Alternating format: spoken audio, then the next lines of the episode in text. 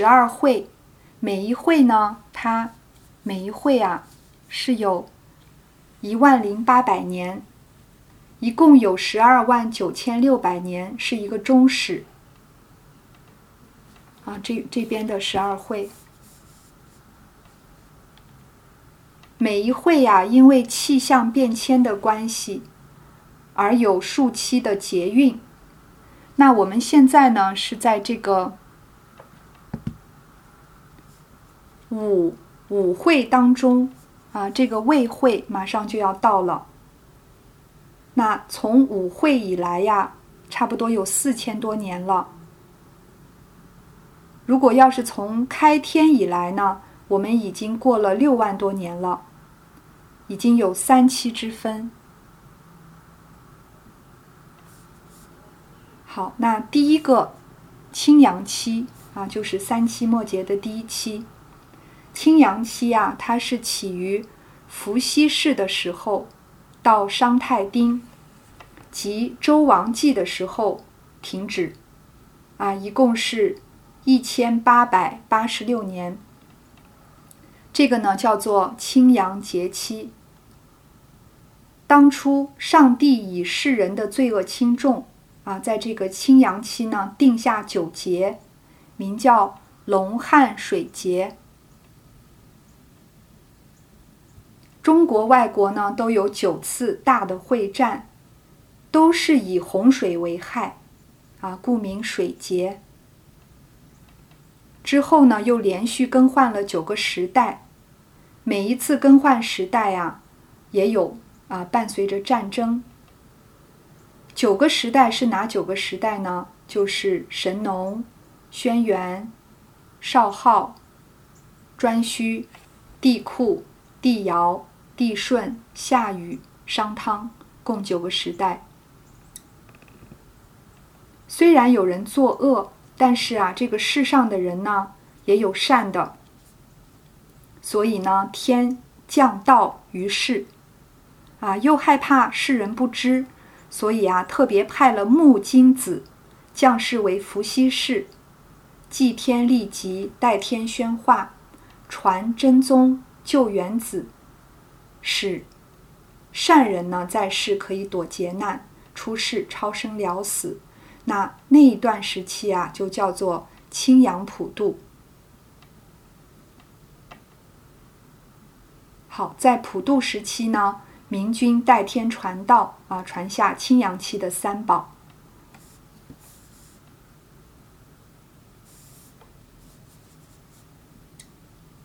好，接下来呢就是红阳期。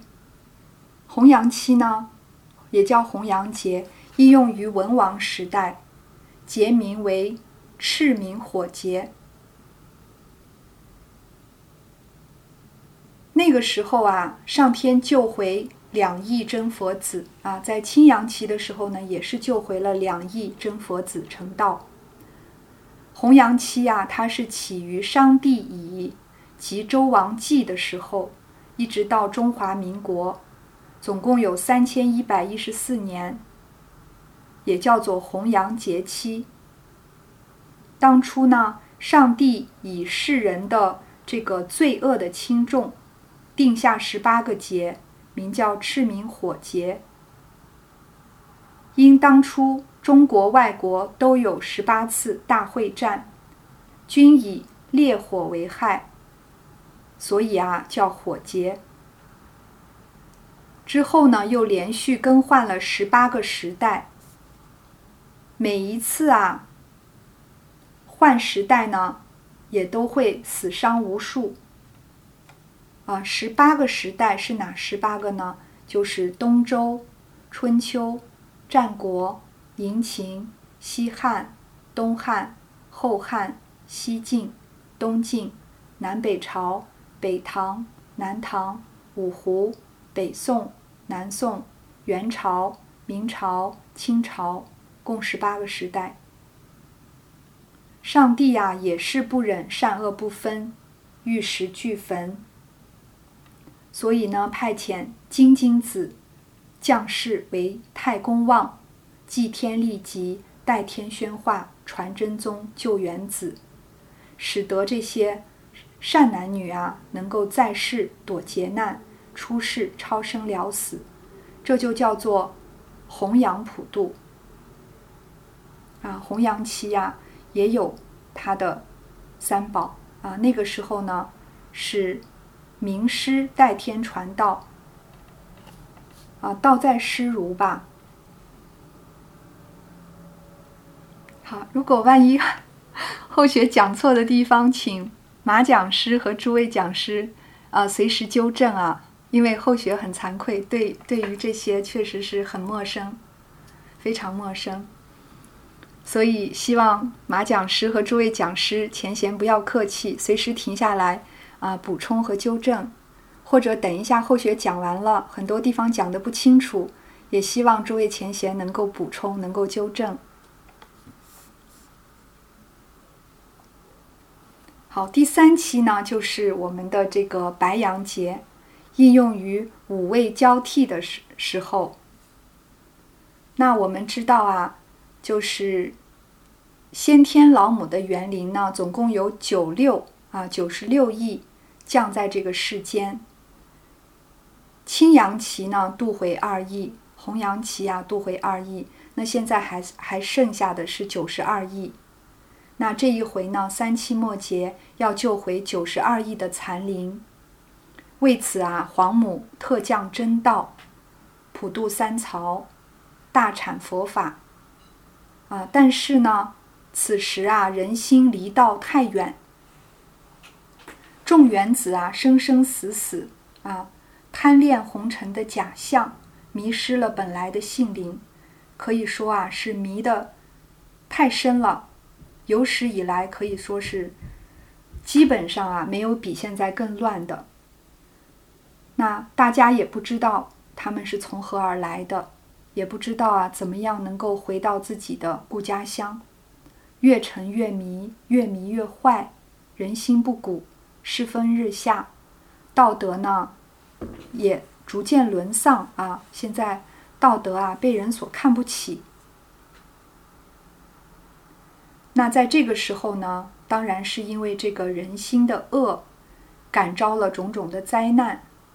我们在佛经上啊，《楞严经》上告诉我们，贪心感的是水灾，啊，愚痴感的是飓风、台风、风灾，嗔恨感的是火山爆发，怀疑感的是山崩地陷，啊，人们。贪嗔痴慢疑等等这些五毒感召种种的灾难啊，再加上杀业、堕胎的啊，杀害动物的种种的杀业啊，我们知道天空中啊，坐飞机的时候，我们往下看去，薄薄的一层，好像是雾，那个啊，就是叫他们叫冤气啊，就是冤气那些。阴灵的冤气啊，覆盖着我们的这个世界。我们的眼睛是看不到啊，看得到的话，我们是看到到处都是那些啊妖魔鬼怪，还有那些冤灵。因为有一句话叫“人气长则妖心”，人呢如果违背了这个伦常道德啊，妖魔鬼怪就兴盛兴盛起来了。那在这个时候呢，劫难。是因为人心的感召，那道呢降下来呢，是为了拯救善男信女。降劫呢是收杀恶念，所以这些劫呀是由人造的，道呢是因为劫而降的。我们如果能够弘扬这个道啊，就能够化解这个劫难。啊，这一段呢。说起来很容易，但是呢，细讲的话，就是为什么弘道能够化劫呢？因为劫难都是人们的不善的心行感召的。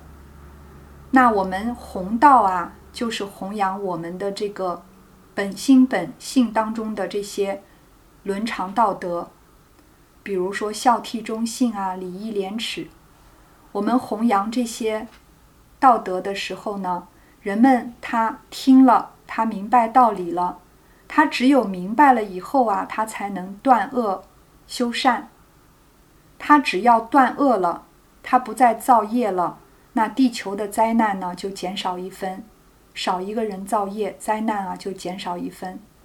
所以这个弘道的主要的目的呀，除了救那些善男信女的灵魂呢，主要一个目的啊，也是让这些人能够明白道理，明白什么是是，什么是非，什么是善，什么是恶。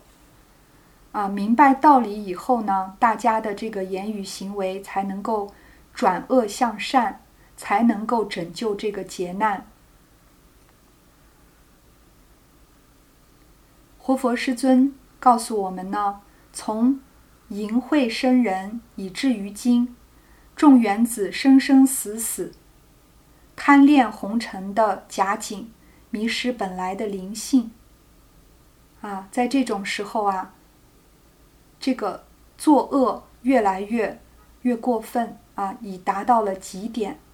我们看到啊，现在这个五浊恶世浊恶到了极处，人们饮苦食毒，吃的东西都有毒啊。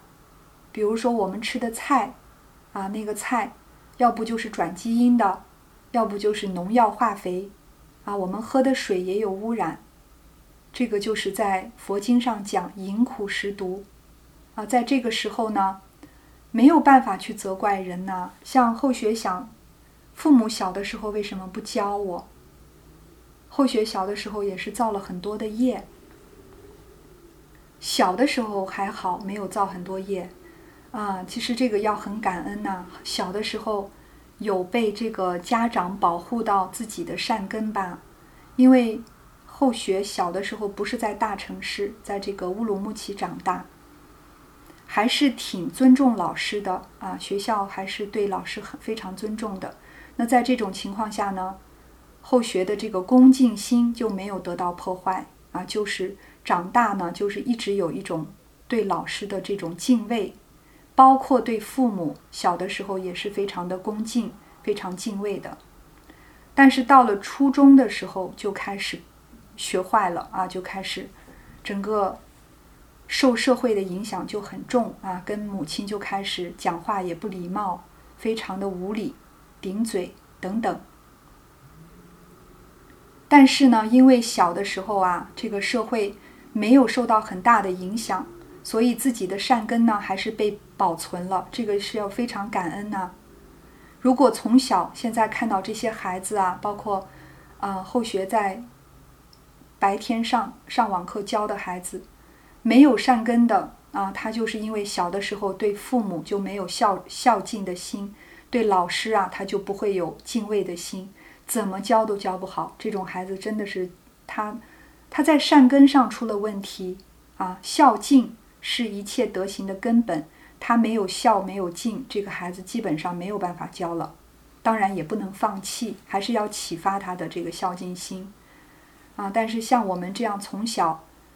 因为环境的关系啊，保存了我们这份孝敬心的人呢，我们现在修道起来就很容易。为什么？因为我们的善根比较深厚啊，所以一被启启发呀，马上就容易相应，跟这个道就很相应。那将来我们渡人的时候呢，我们看到谁是比较孝顺的，对人比较恭敬的，那这种人啊，要先渡啊，他的善根非常深厚。呃，所以为什么在美国就不容易啊？因为他从小呢就没有对这个父母的孝敬和对老师的恭敬，他就没有这两个心，他这个善根上呢就出了问题啊。这种孩子就很难度，因为你跟他讲，他对你就首先不尊重，他不会去听你的啊。所以现在这个劫难是很重的。很重的怎么办呢？这个还是要从根本上来解决呀。根本就是出在人心，因为人心上出了问题，所以才会去造恶啊。万法由心造嘛。这个心出了什么问题呢？它违背了我们的良心本性，它违背了道，它是属于一个背道而驰的状态。它完全用的是烦恼，用的是习。习气，然后它违背了我们的本心本善，所以我们要救这个劫难呀，就要从心上救，就要修道修心啊，把这个心呢，让它回归到这个道上来。他的心正了，他的言语和行为自然就正了，他就不会去造那些感召灾难的事情。那在三期末节呢，属于罡风节，人心败坏啊，比以前严重了很多，啊，所以三灾八难一起降临啊，三灾八难都来了。九九八十一节。道降如门，由弥勒古佛掌掌理天盘，道降于庶民火宅，大开普度。啊，这个就是属于白羊期。它呢起于中华民国时代，到将来的一万零八百年止。在此一万零八百年的中间呢，叫白羊节期。啊，上帝呢降下八十一号节，叫。延康风节。现在呢，中国以至于外国都会有八十一次的大会战，比如徐州会战、上海会战、长沙会战、衡阳会战、列宁格勒会战、柏林会战、巴黎会战、大西洋会战、太平洋会战等等。所谓的这个延罡丰节啊，都是以罡风为害。比如说像铀和氢的原子炸弹，啊，这种武器啊，真的可以把万物啊完全化为灰尘，不需要多，一颗就够了啊。美国给中国一颗，中国就受不了了，那中国也不需要多，他给美国一颗，美国也受不了，所以大家都不敢动啊。但是呢，一旦你想想，现在我们的这些小孩子。他玩的游戏都是杀人游戏呀，他看的电视都是杀盗淫妄啊，电视里都是我不喜欢谁我就把他一枪毙了啊，都是这种。那他将来做了领导啊，他将来被选为领导，那他一不高兴，一个原子弹发到哪个国家，那这种灾难啊无法想象，这个完全不是我们想象出来的，这个是真的是很有可能发生的。这个孩子是祖国的未来。我们现在看看现在的孩子啊，他对老师的这个态度，真的是让人很担忧啊。这个国家将来怎么办？他会越来越好呢，还是会越来越乱？我们就看得出来了。啊，所以这个也是啊，后学很感恩呐。现在有佛菩萨安排，让后学白天啊，能够教这个小孩子德行课，教的都是。十岁左右的小孩子，从品德开始教起，给他们扎下德行的根呐。将来希望他们能够去这个学习和弘扬中华传统文化啊。这个呢，也是为了他们将来能够教化，就是把传统文化呢带到全世界不同的大学啊，教化不同的百姓，把这个儒家的。佛家的、道家的三教圣人的文化弘扬到全世界，这个是后学现在在做的这个很大的事业。但是后学做的是很小的部分，就是只是在教这个一个小的班的几个学生啊。但是这个也很重要啊，因为这些孩子长大了，他就是世界的未来嘛。啊，所以这个世界将来有没有救，全都要靠教育。教育呢，一定要从小的时候做起。所谓的“少成若天性，习惯成自然”。小的时候啊，没有好好教，长大了以后啊，很难，非常难，因为他的这个烦恼习气啊，已经好像变成他的一部分了。你再去跟他讲很多，他很难接受。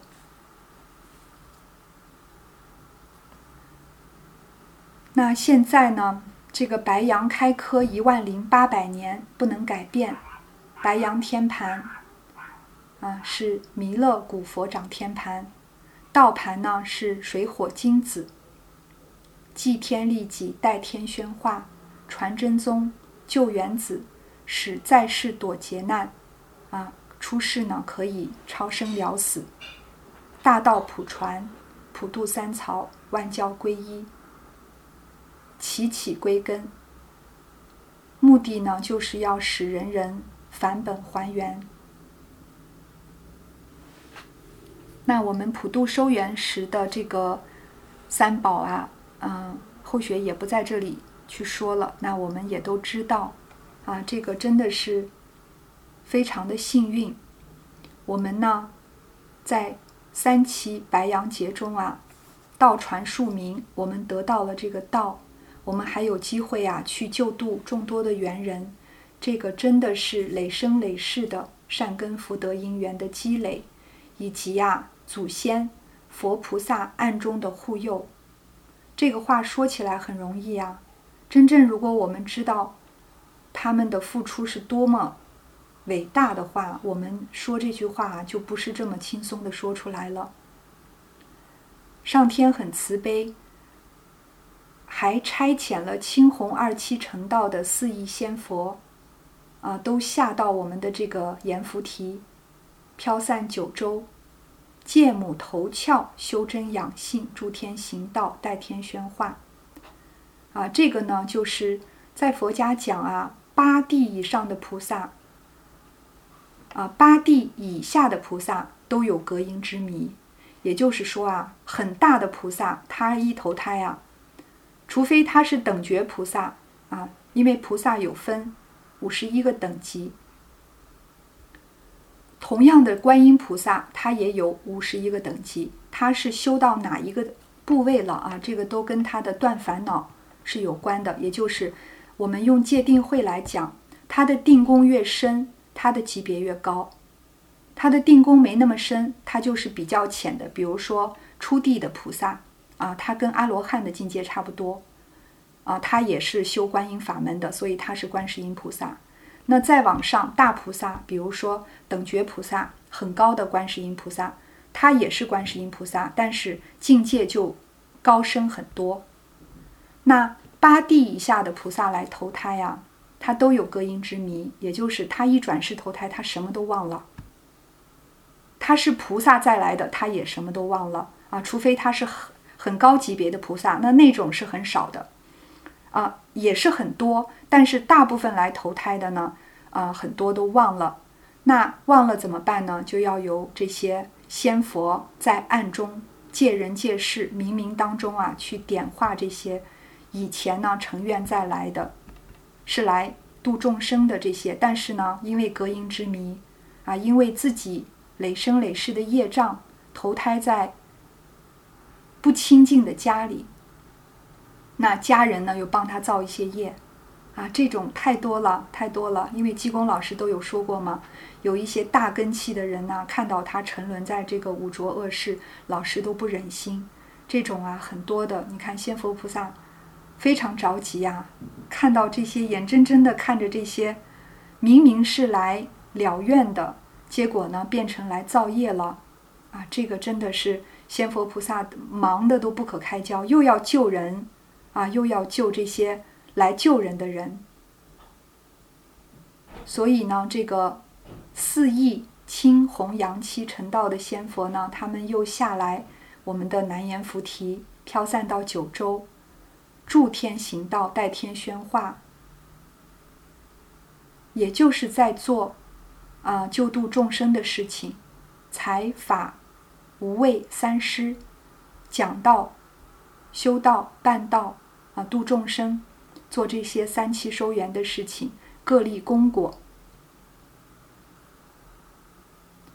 仙佛告诉我们呢，说这一次啊，三七的事，大事惊天动地，不管是仙或者是佛，道庄下世的，重建立三七功，一功定果。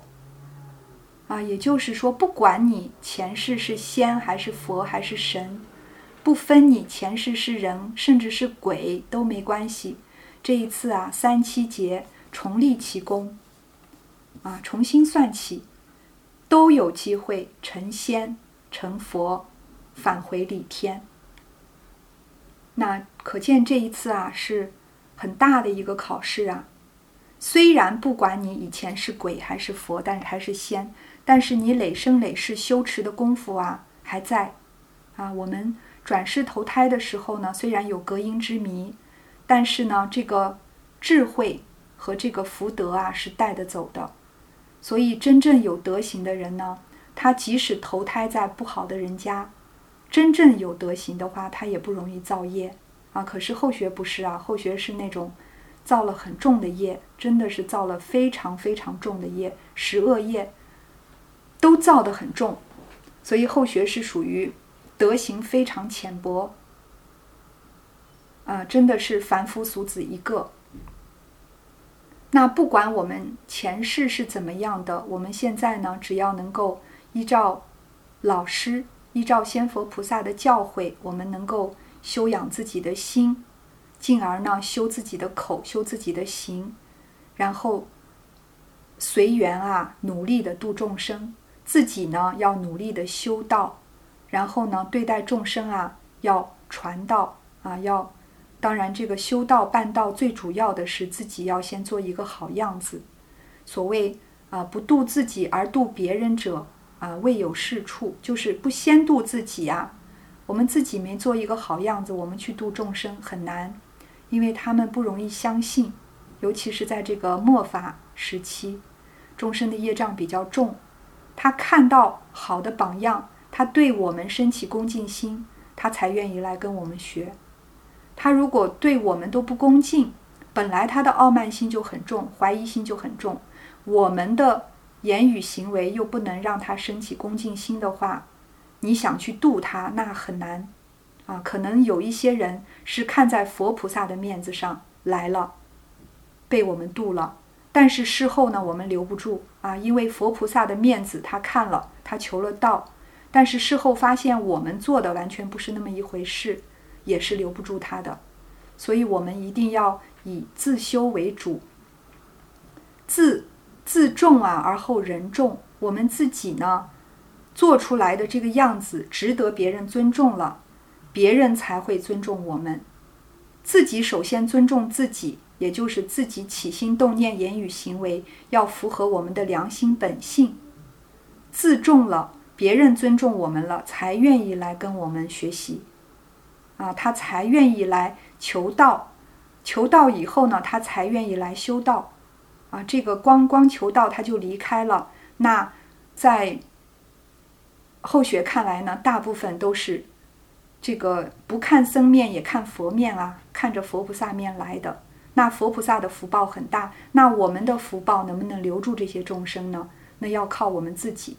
为什么有的佛堂就做得很好啊，有的佛堂就差一点？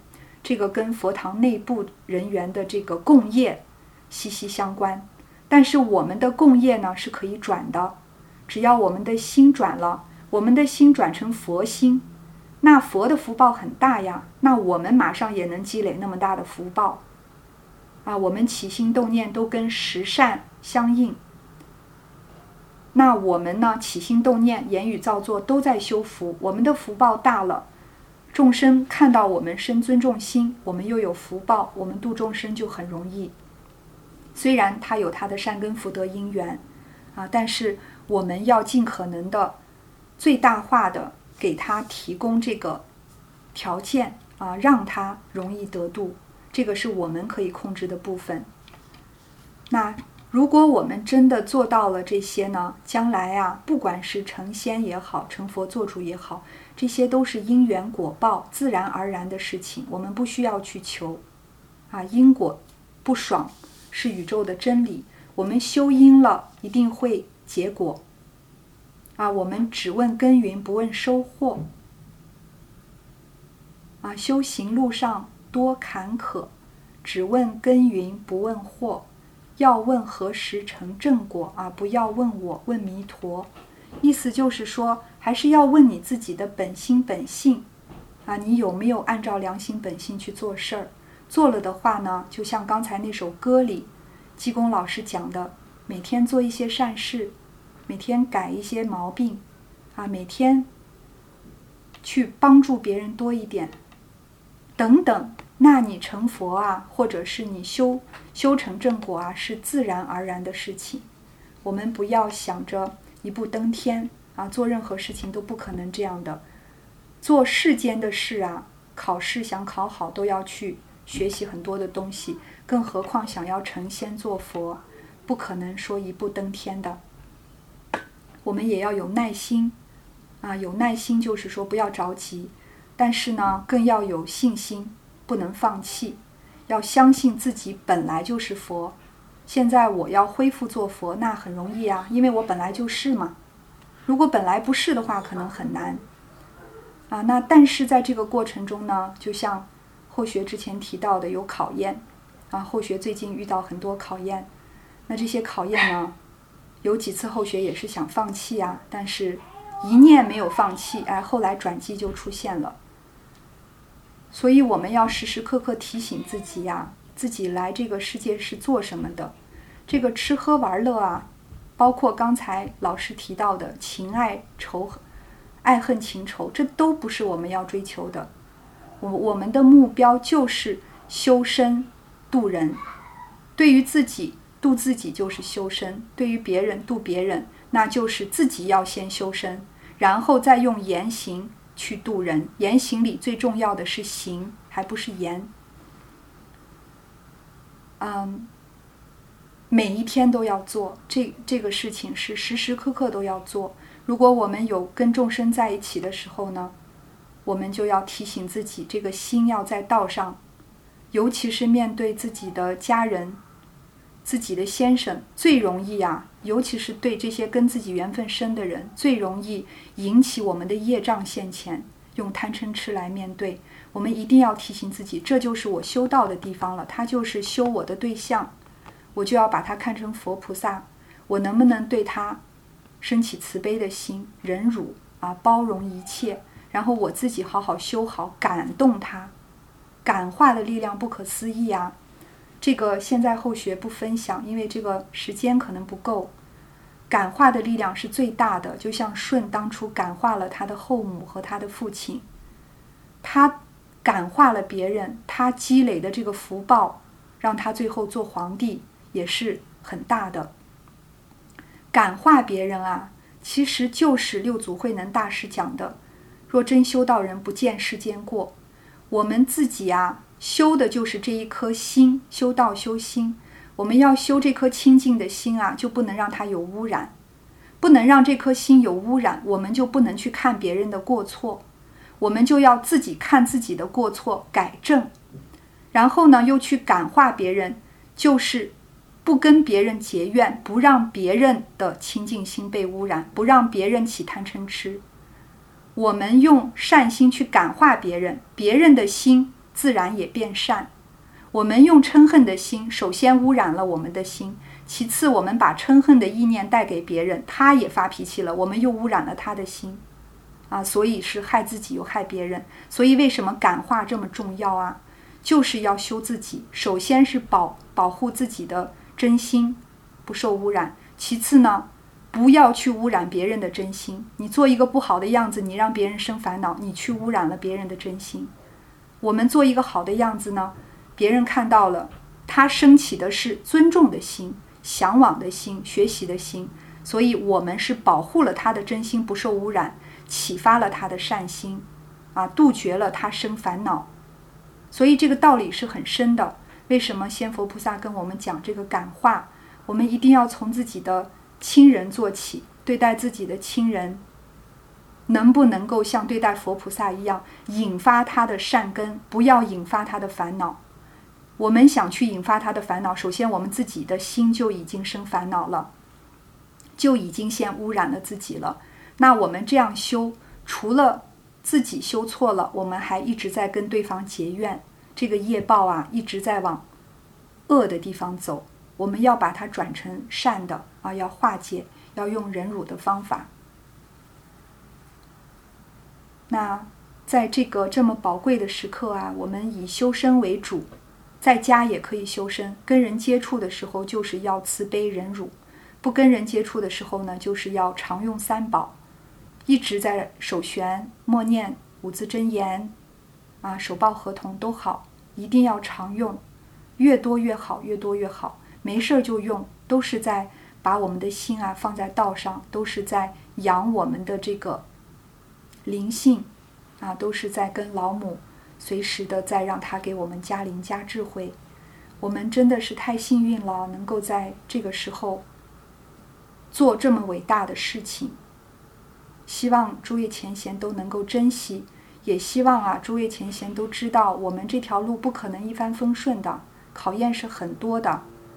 那能不能度过这个考验呢？要靠自己。佛力的加持已经到了，你要不要用啊？你要不要把它用对？把这颗心用对，不要跟着这个业障去走，这个就很重要。那。今天的这个课啊，讲到这里啊，最后我们看到这个三期的天盘道盘啊，是谁在收缘啊？还有是谁考道？是什么劫难成道的佛子的数目？这里也很清楚。后学呢，因为对这些啊道理不是很清楚，这个是后学的执着吧？后学是。学习自己的，想先学到一定地步，再去学其他的书啊，这个也是依照这个佛家的学习的一个规律吧。所以后学没有专门去学道学方面的书，我现在还主要是在学佛学方面的书。等到将来后学有一定的境界，我一定去多学我们我 我们道场的书。但是现在呢，我如果学的太杂的话，这个会容易影响后学的这个。啊，理解程度，所以这个也是为了专精的角度来考虑。所以后学讲的很多非常不清楚的地方，衷心希望啊马讲师、点传师，还有各位讲师、各位坛主、各位前贤能够不吝指教，能够多多指正补充。所谓文道有先后，术业有专攻，啊，这个是很正常的。所以后学的弱点也是很多的，希望诸位前贤能够。啊，不要客气，能够帮助后学成长。感恩诸位前贤的时间，感恩